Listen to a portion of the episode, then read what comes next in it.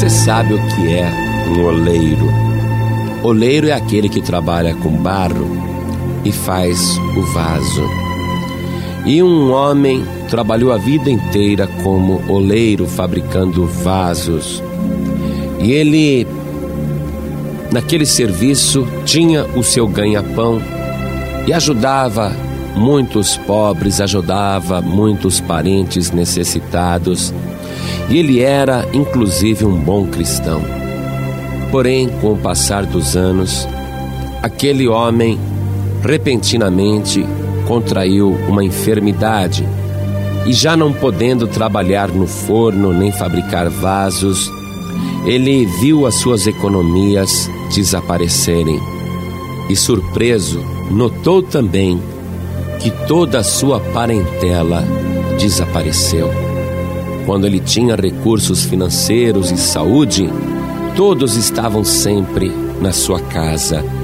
Mas agora que ele estava doente e pobre, ninguém mais o visitava, porque todos ficaram sabendo da sua pobreza e da sua necessidade.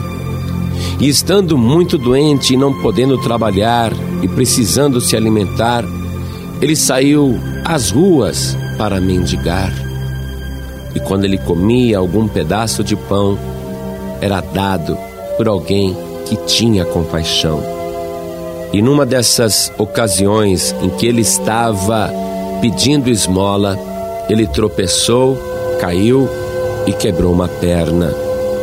Aí o seu estado ficou muito mais grave, porque ele não podia também agora sair para pedir esmolas, porque ele não podia mais andar.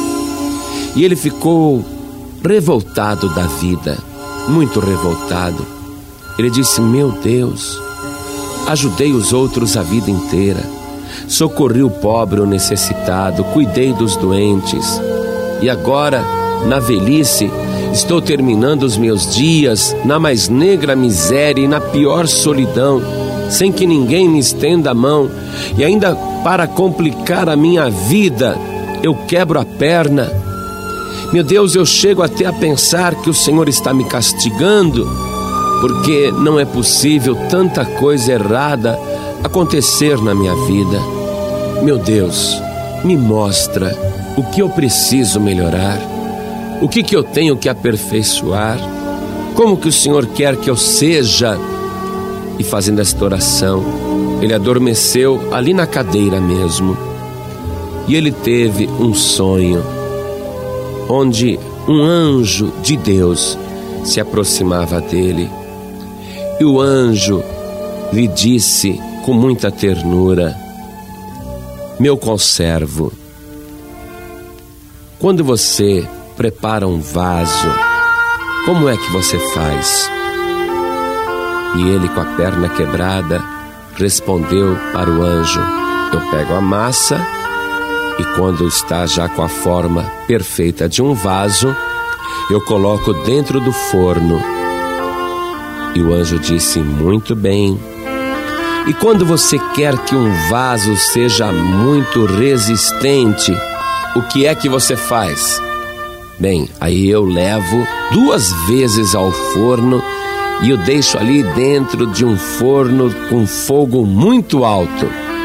E o anjo disse: Muito bem.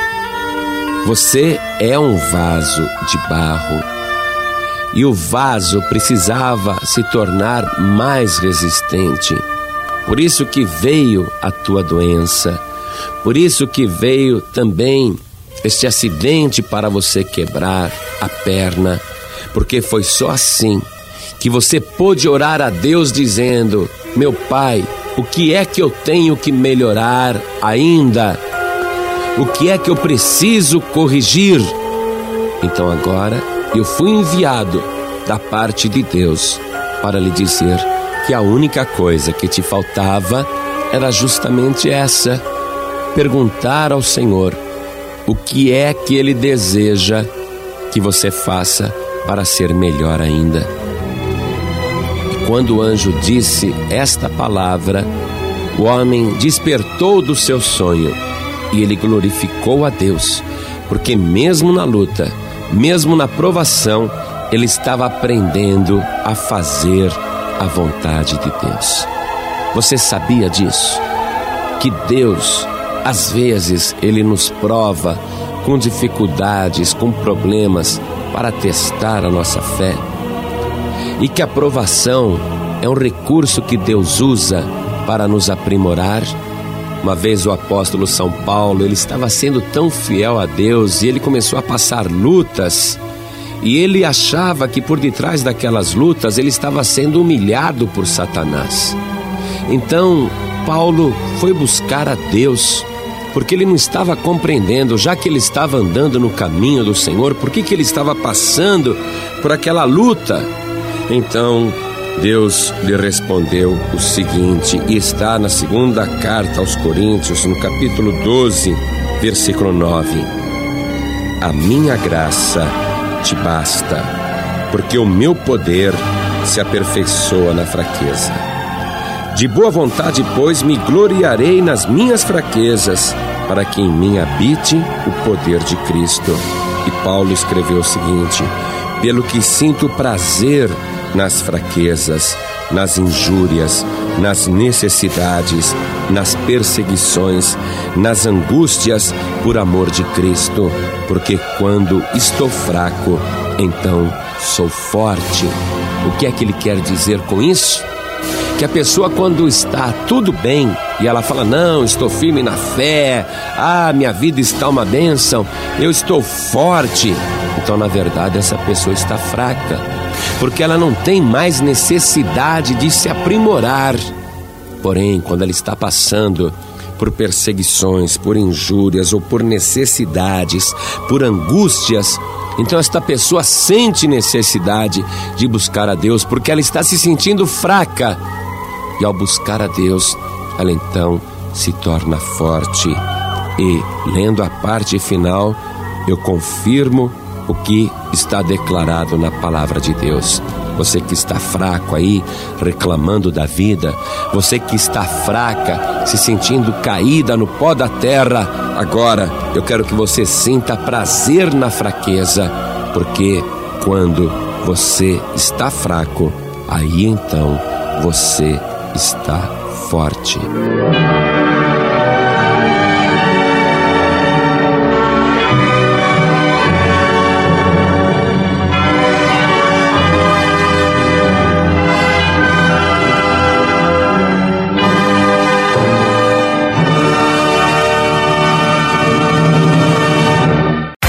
Você acabou de ouvir este podcast com João Ribe Palharim, um oferecimento dos pregadores do telhado. Para saber mais sobre este trabalho, acesse o site pregadoresdotelhado.org.br. Pregadores do Telhado, feliz a nação cujo Deus é o Senhor.